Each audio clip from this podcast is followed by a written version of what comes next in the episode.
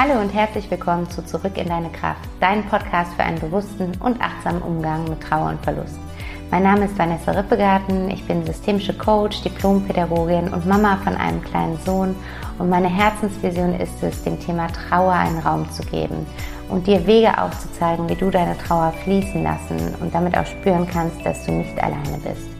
Ich selbst habe 2015 meinen lieben Papa verloren und bin seitdem durch eine intensive und auch echt schmerzhafte Zeit gegangen, die mich aber im Endeffekt immer näher mit mir selbst verbunden hat.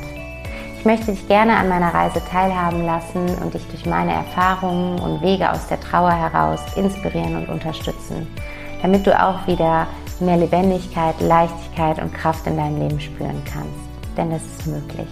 Du musst nicht alleine dadurch, Lass uns den Weg einfach gemeinsam gehen.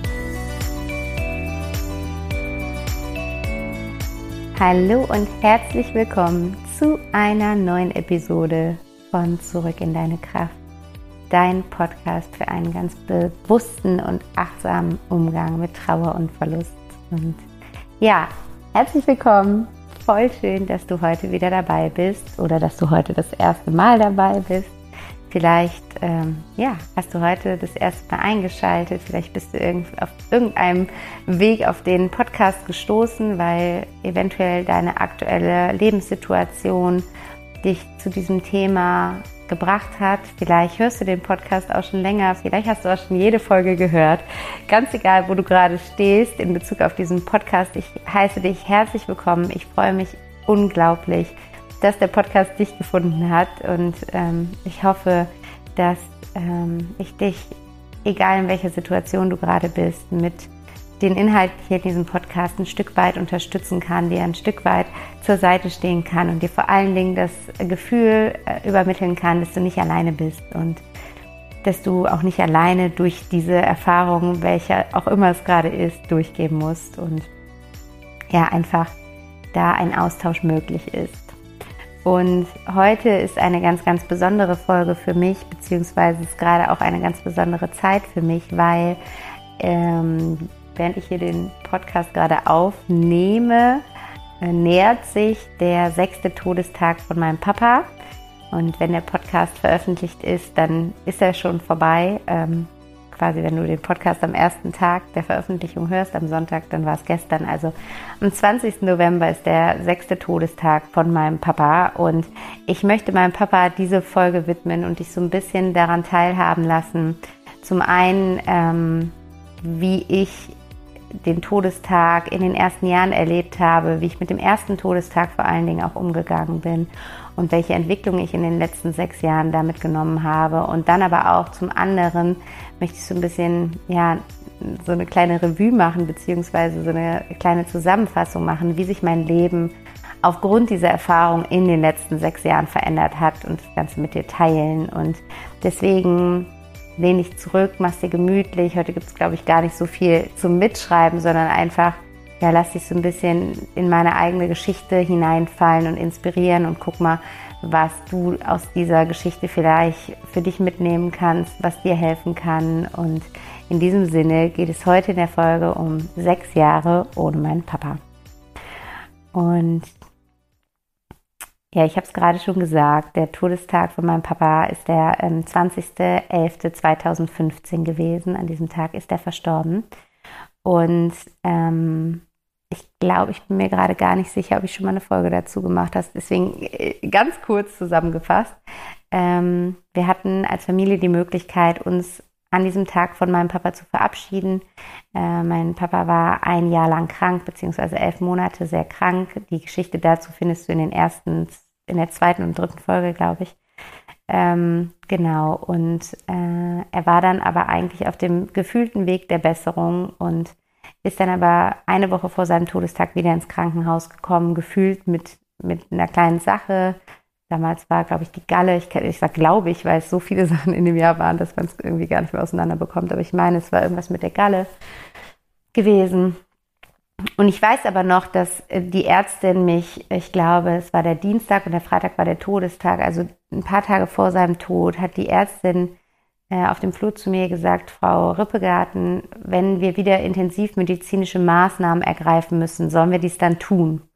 Und ich weiß, dass ich mit meiner Schwester, dass wir uns abgesprochen haben und dann gesagt haben, nein, auf gar keinen Fall, weil wir einfach dieses Jahr lang erlebt hatten, ähm, was intensivmedizinische Maßnahmen zumindest für ihn bedeuteten und ähm, ja, wie sein Leben danach aussah.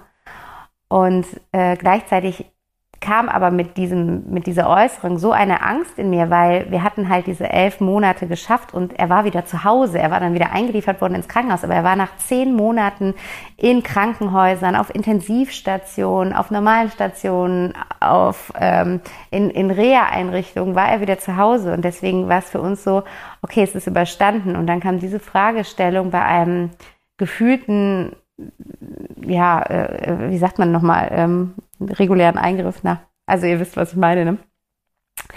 Ähm, und hat mich so zurückgeworfen in die Angst, die ich die Monate vorher erlebt hatte. Und ich habe dann gesagt, warum meinen Sie das? Äh, ist das Leben meines Vaters gefährdet? Und sie sagte, nein, nein, ich will das nur abklären hier. Und dann ist er aber am selben Tag auf ein Einzelzimmer verlegt worden, wo ich auch nicht verstanden habe, wieso. Und ich erzähle das so, weil die ganze Atmosphäre in dieser Woche war schon sehr mh, mm, auf, auf seinen Tod ausgerichtet, ohne dass es rein körperlich ähm, in dem Moment dafür Anhaltspunkte gab.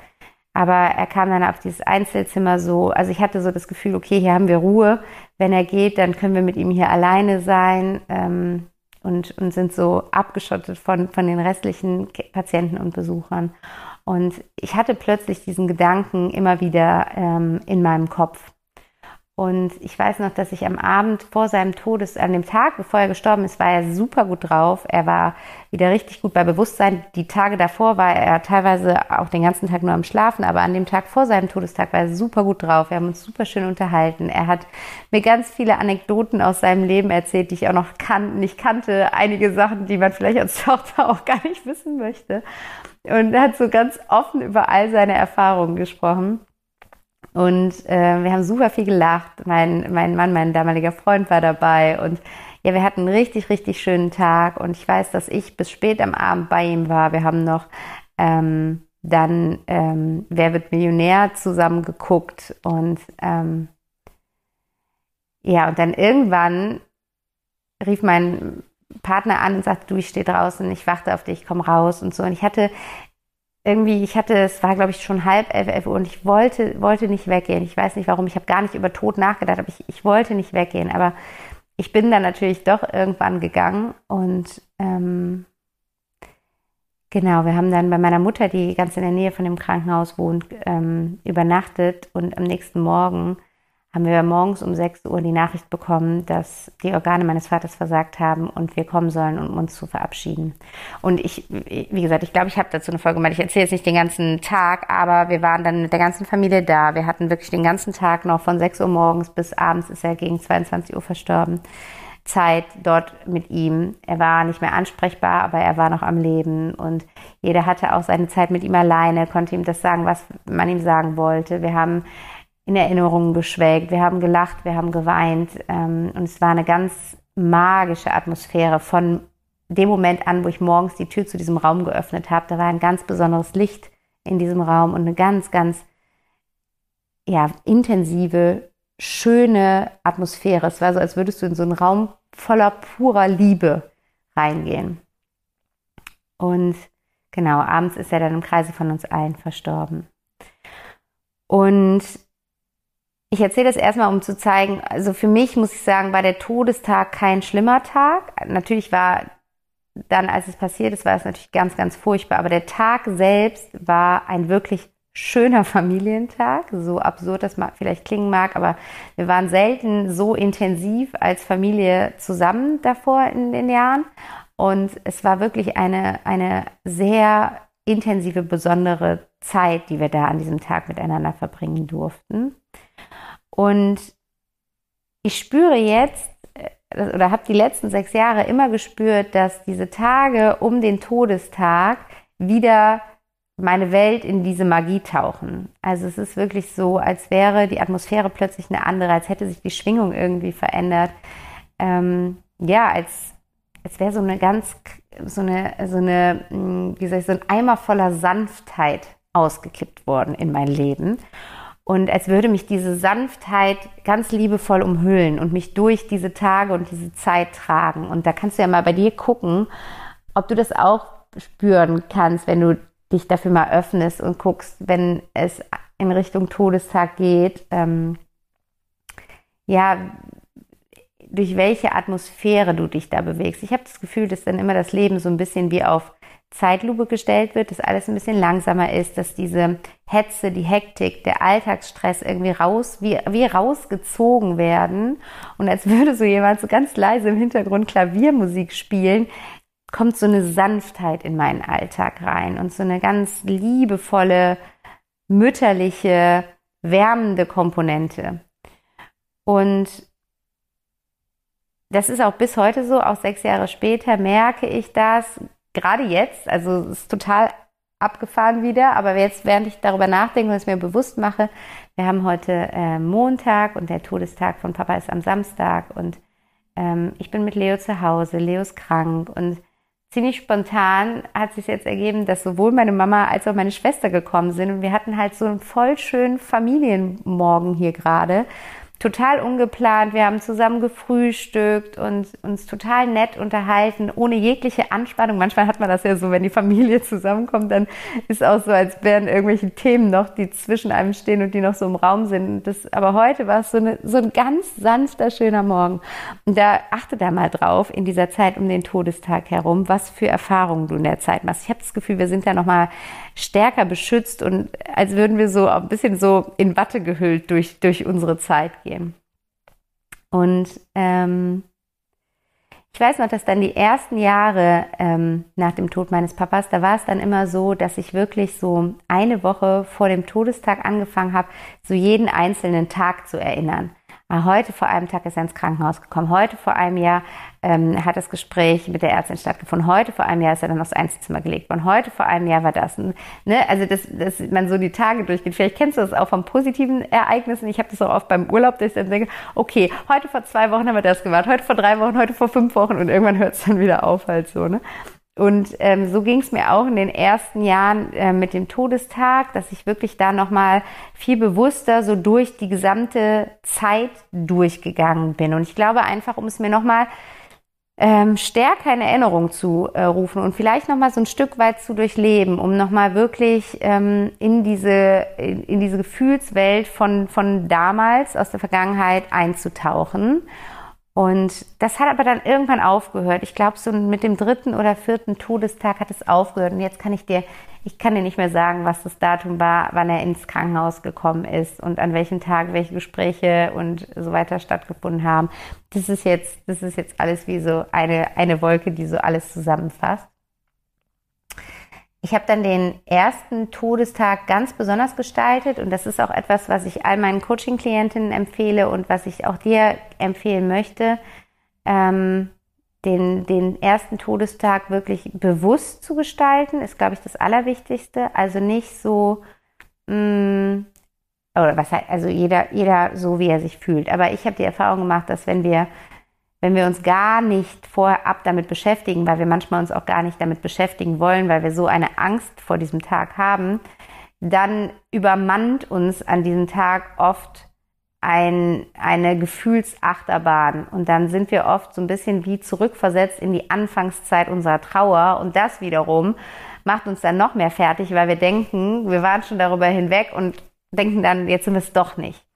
Und deswegen habe ich bisher immer gute Erfahrungen damit gemacht, diesen Tag bewusst zu gestalten und sich vorab zu überlegen, was möchte ich an diesem Tag machen. Du kannst ja auch verschiedene Optionen überlegen, dass du wirklich danach gehen kannst, was dein Herz äh, an diesem Tag wirklich möchte, wonach es sich sehnt. Ähm, und das ist nicht, das ist ein festgelegter Plan, von dem es nicht abzuweichen, aber dass du dir vielleicht zwei, drei Optionen überlegst, wie du diesen Tag gestalten könntest und dann morgens, wenn der Tag dann gekommen ist, wirklich nicht reinspürst und guckst, was möchte ich jetzt heute machen.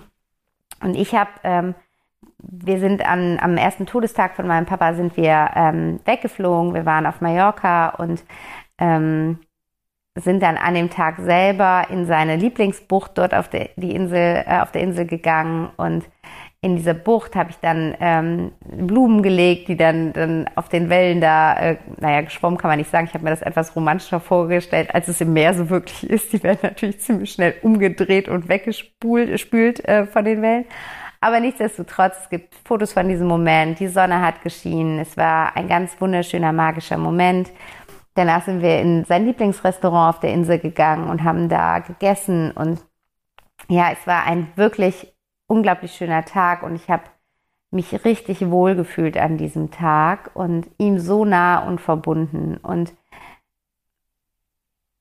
es ist ganz egal, was du machst an dem Tag. Also es ist jetzt nur mein Beispiel, wie ich den Tag verbracht habe. Aber ähm, ich glaube, dass es gut ist, wenn wir diesen Tag positiv gestalten und quasi den Tag positiv belegen und damit neu belegen. So wie damals, weißt du, vielleicht noch gab es Kassetten, die man überspielen konnte. Und als würdest du quasi die Interpretation dieses Datums, ne, also weil manchmal ist es, das ist das so ein furchtbares Datum für uns, ne, wo wir schon Wochen vorher denken, boah, jetzt bald kommt wieder dieses Datum oder dann tauchen wir diesen ganzen Monat in diese Schwere und sagen, okay, der ganze November ist furchtbar, weil in den November ist dieses Datum, wo er gestorben ist. Und dass du quasi wie so eine Kassette dieses Datum neu ähm, bespielst und ähm, mit was Positivem bespielst und mit einer positiven Erinnerung, die von jetzt an quasi in deinem Leben hell leuchten darf, wenn dieser Tag gekommen ist. Und ja, auch heute noch ist es dann so, also ich habe dann nicht jedes Jahr so was ultra Besonderes gemacht, aber bis heute ist es tatsächlich so, dass dieser Tag für uns in der Familie wie so eine Art Feiertag ist, ähm, wo wir zusammenkommen und wo wir was Schönes machen. Meist einfach irgendwie essen gehen oder einen Familienspaziergang oder so. Dieses Jahr wird es tatsächlich so sein, dass wir nicht an dem 20. zusammenkommen, sondern am 21. Das passte organisatorisch besser. Aber ähm, dieses Jahr werde ich dann dafür an dem 20. zum Friedhof fahren und Blümchen zum Papa bringen. Und genau, es geht deswegen auch, mach dich ruhig frei von dem Datum. Es geht gar nicht um das Datum. Es ist eine besondere Zeit, die um diesen Todestag herumschwingt. Und ähm, du kannst schauen, wie du diese Zeit auch nochmal ganz bewusst besonders gestalten kannst und dich da von, von dieser sanften Schwingung mittragen lässt.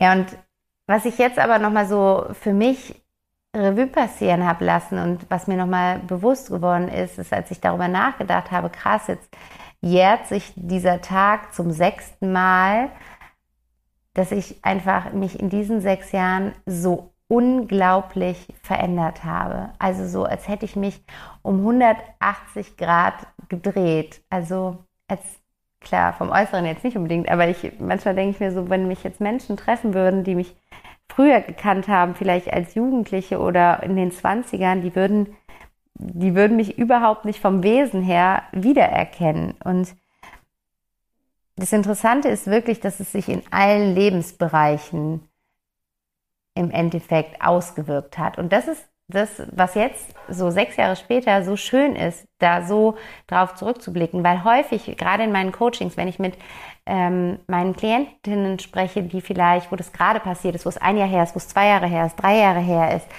ähm, die sind oft in solch einer Lebenskrise, in so einer Identitätskrise, in so einer wahren Sinnkrise und haben über so vielen Themen in ihrem Leben so ein riesiges Fragezeichen und sehen in so vielen Dingen den Sinn nicht mehr, sei es der Job, sei es die Beziehung, sei es familiäre Beziehungen, freundschaftliche Beziehungen, sei es, wie sie mit ihrem Körper umgehen, gesundheitlich, ähm, also es gibt oft so viele Baustellen. Da habe ich ja auch letztens, glaube ich, nochmal eine Folge zugemacht, wo ne, wo ich gesagt habe, es ist wie so ein Weg, wo so ganz viele fette Felsen mit so einem Fragezeichen drüber äh, drauf liegen. Und das ist so spannend, weil ich jetzt sechs Jahre später für mich erkannt habe, krass, ich bin diesen Weg gegangen. Ich glaube, ich bin nicht am Ende dieses Weges, weil ich weiß nicht, ob dieser Weg jemals endet, aber ich bin diesen Weg schon so weit gegangen und kann jetzt zurückblicken auf und sehe diese ganzen Felsen, wo diese Fragezeichen waren. Und jetzt ist da halt ein fettes Ausrufezeichen drüber. Und das ist super schön und ein super, ähm, ein Gefühl von einer tiefen inneren Ruhe, die sich dadurch in mir einstellt. Und ich möchte es gerne mal ein bisschen mit dir teilen, wie sich das ausgewirkt hat und auch wirklich als Mutmachen nutzen und als Inspiration, dass wenn du gerade in so einer Sinnkrise, in so einer Identitätskrise steckst, wenn du dich gerade fragst, wer bin ich eigentlich jetzt nach dem Tod von meinem geliebten Menschen? Irgendwie passt das, das was ich früher war, gar nicht mehr zu mir. Ähm, sei es in einzelnen Facetten und Rollen oder im, im ganzen großen Ganzen, dann nutze das einfach als, als Lichtblick für dich, dass du auch wieder an einen Punkt kommen wirst, wo du da ein fettes Ausrufezeichen drüber siehst und als, als, als Inspiration dafür jetzt wirklich auf diesem Weg loszugehen und dir die Fragezeichen genauer anzugucken, weil das ist das, was ich gemacht habe. Also ich habe bei jedem Felsen, der Felsen steht jetzt ähm, synonym für Lebensbereiche, bei jedem Lebensbereich, wo ich gemerkt habe, da hakt's, da fühle ich mich nicht mehr wohl, da habe ich das Gefühl, ich gucke von außen auf diesen Bereich in meinem Leben und gucke da als Beobachter, aber fühle das nicht mehr, was ich da mache. Oder wo ich mich einfach nicht mehr wohlgefühlt habe, drin oder mit, ähm, da habe ich angefangen mit zu arbeiten, Step by Step, jeder einzelne Lebensbereich und in jedem anders und geguckt, was passt da nicht mehr zu mir, was sind die Dinge, die, die sich hakelig anfühlen und was hätte ich stattdessen denn gerne und welche Schritte kann ich gehen, um genau dahin zu kommen, das in meinem Leben zu haben. Und ähm, ich, ja, um, um das mal für dich so ein bisschen vielleicht zusammenzufassen, allein wenn ich jetzt auf den großen Lebensbereich Beziehung gucke, hat sich einfach so viel für mich verändert, ohne dass sich der Mann verändert hat. Also es ist immer noch derselbe Mann, der vor und während und nach dem Tod meines Papas da war und jetzt mittlerweile seit 15 Jahren in meinem Leben ist. Aber unsere Beziehung hat sich halt extremst verändert, weil wir durch meine Krise in eine Beziehungskrise geraten sind. Und weil es ist immer schön und einfach, wenn es im Außen alles easy ist.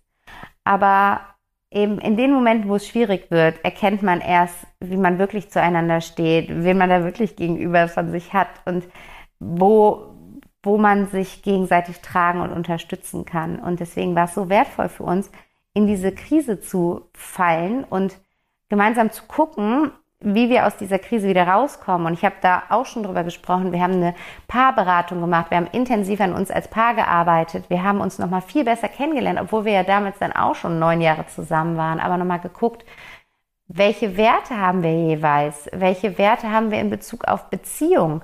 Ähm, wie leben wir diese Werte in unserer Beziehung? Welche Vision haben wir? Wie stellen wir uns Beziehung vor? Wie stellen wir uns Beziehung in der Zukunft vor? Und was können wir tun, um dieses Bild unserer Zukunftsvision ähm, mit Leben zu füllen? Und wir haben ganz anders angefangen, miteinander zu kommunizieren, viel achtsamer, ähm, viel vorsichtiger, erkannt, was für eine krasse Wirkung Worte haben.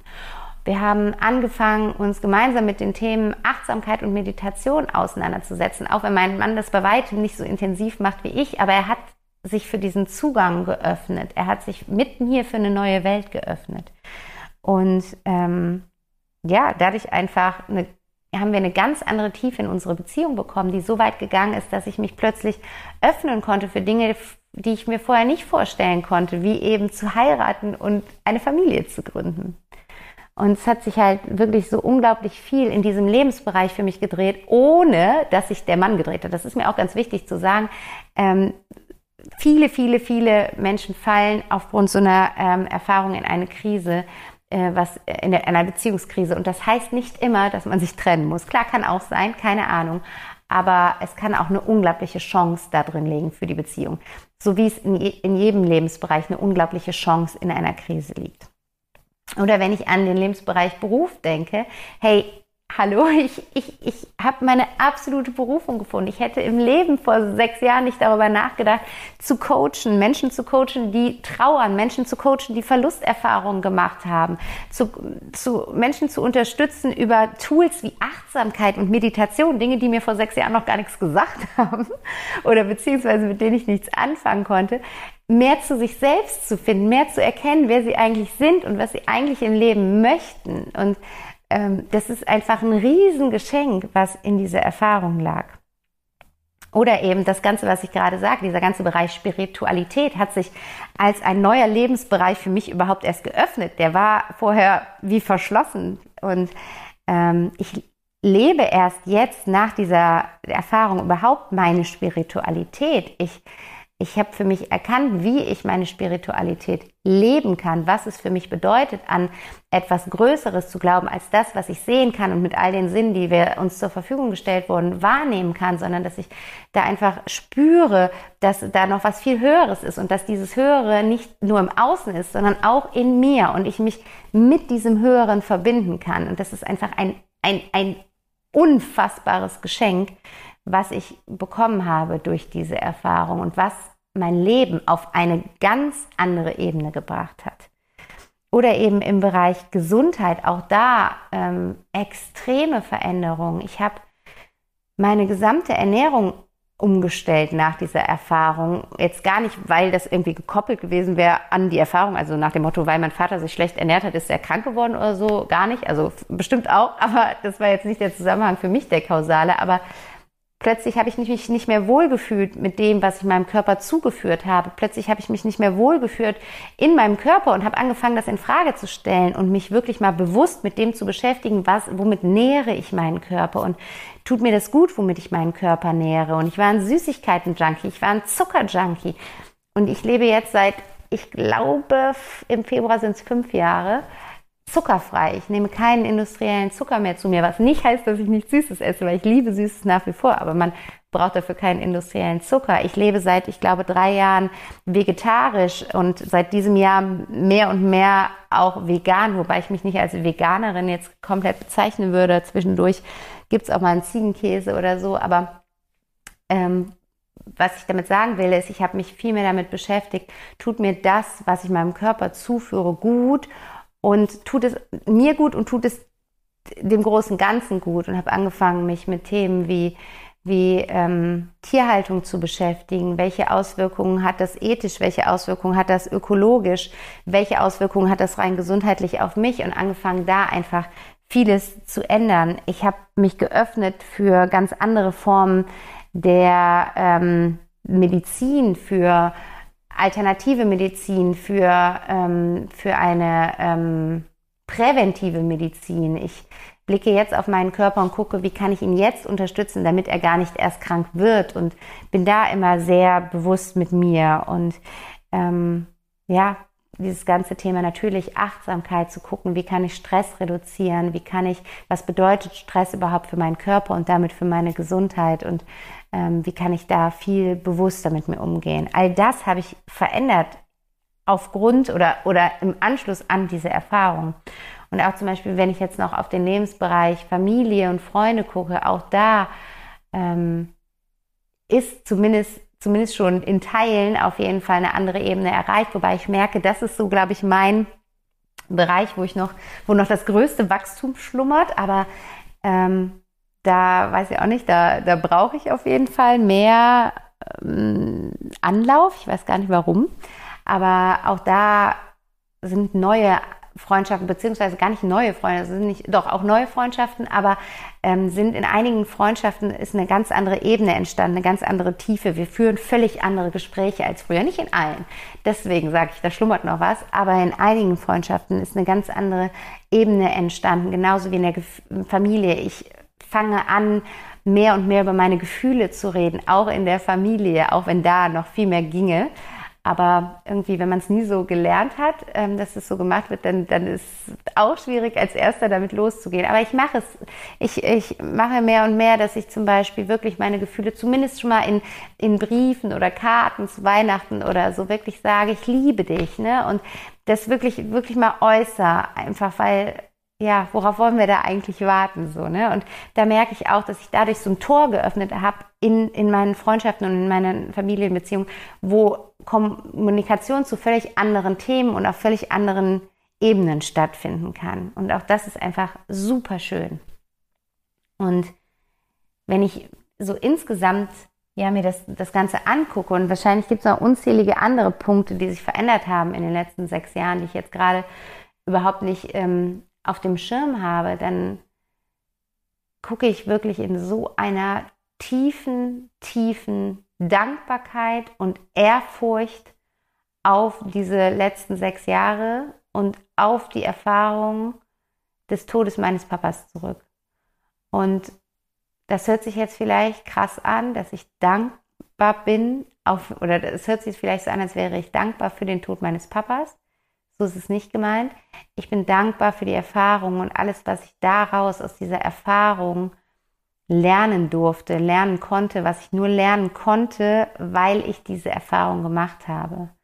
Ich glaube, dass in den schlimmsten Erfahrungen und in den größten Krisen auch zeitgleich unser größtes Wachstumspotenzial liegt. Und dass wir, wenn wir das für uns geschiftet bekommen und wirklich aus dieser Perspektive, nicht länger aus der Opferhaltung heraus und aus, einer, aus einem mitleidigen Blick nach dem Motto, warum passiert mir all das, sondern wow, wozu habe ich diese Erfahrung gemacht, äh, erkennen können, dann ist es einfach unfassbar kraftvoll, solche Erfahrungen zu machen und ähm, unfassbar wertvoll, aus diesen Erfahrungen heraus loszugehen und, und seinen Weg zu finden, wie wir mit dem, was wir, was sich dann nach so einer Erfahrung alles an Steinchen auf unserem Weg auftut oder an Felsbrocken, umgehen können und, und da, da wirklich ähm, mitarbeiten können. Und deswegen sage ich jetzt immer einfach nur Danke, danke, danke, Papa, für all, all diese Erfahrungen, die du mir und all die Veränderungen, die du mir geschenkt hast aufgrund dieser Erfahrung. Genau. Das ist das, was ich heute mit dir teilen wollte. Mein Rückblick auf sechs Jahre ohne meinen Papa. Nichtsdestotrotz heißt das natürlich nicht, dass ich nicht auch traurig bin. Es heißt nicht, dass ich meinen Papa nicht vermisse. Es heißt nicht, dass ich unfassbar gerne erlebt hätte, wie er Opa geworden wäre. Es heißt nicht, dass es mir unglaublich leid für meinen Sohn tut, seinen Opa nicht kennenzulernen. Es heißt nicht, dass ich ihn nicht vermisst habe, als ich dieses Jahr geheiratet habe. Es heißt nicht, dass ich nicht bei jedem, bei jeder Erfahrung, die ich mache und teilen möchte, mir wünschen würde, dass er, ich sie mit ihm teilen könnte.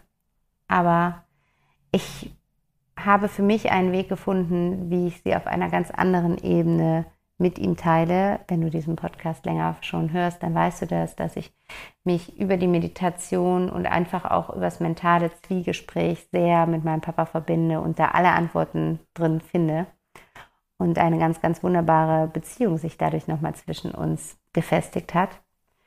Und ich habe für mich jetzt sechs Jahre später einfach den Standpunkt, dass er nicht weg ist, er ist da, er ist da, er umgibt mich immer, er ist immer da immer wenn ich ihn brauche und ich spüre ihn, mm, ja, ich spüre ihn in meinem Rücken. Er ist mein, mein absolut treuster Begleiter und Gefährte geworden.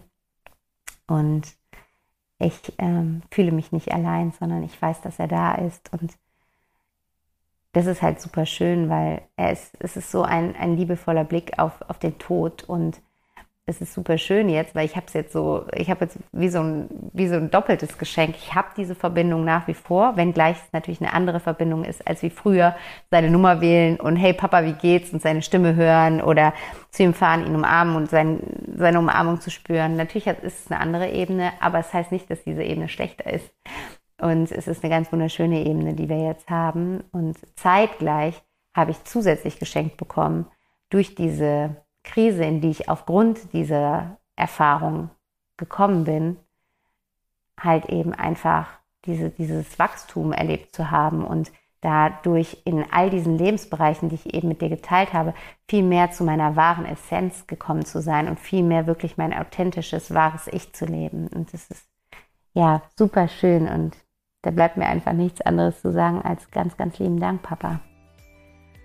Und ja, ich hoffe, dass diese Folge dich ein bisschen inspirieren kann, je nachdem, wo du vielleicht gerade in deiner Trauer stehst, dir auch Mut machen kann oder wenn du vielleicht auch gar nicht trauerst, aber vielleicht Angst vor dem Thema Tod hast, nochmal einen ganz neuen Blickwinkel darauf bekommen konntest. Und ich ähm, freue mich sehr, wenn du in den Kommentaren unter dem Post von heute auf Instagram einmal mit mir teilst, was diese Folge in dir bewegt hat, wie du dich nach der Folge gefühlt hast, was sie vielleicht in dir ausgelöst hat.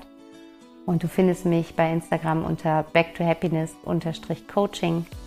Ähm, wenn du es noch nicht machst, dann, ähm, wie sagt man das, abonniere? Nee, follow, folge mir da super gerne.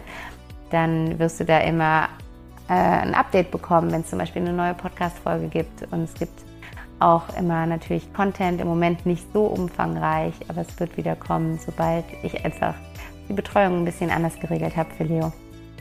Und dann wird da ganz viel wieder passieren auf diesem Kanal. Deswegen äh, abonniere den super, super gerne. Und wenn du diesen Podcast noch nicht abonniert hast, kannst du es auch machen. So wirst du immer benachrichtigt, wenn eine neue Folge kommt. Und ähm, kannst einfach jeden Sonntag aufs Neue dich mit, mit mir und äh, den Gedanken ähm, ja, zu, zu Trauer und Verlusterfahrung verbinden und dich da einfach so ein bisschen durch deine Zeit mittragen lassen.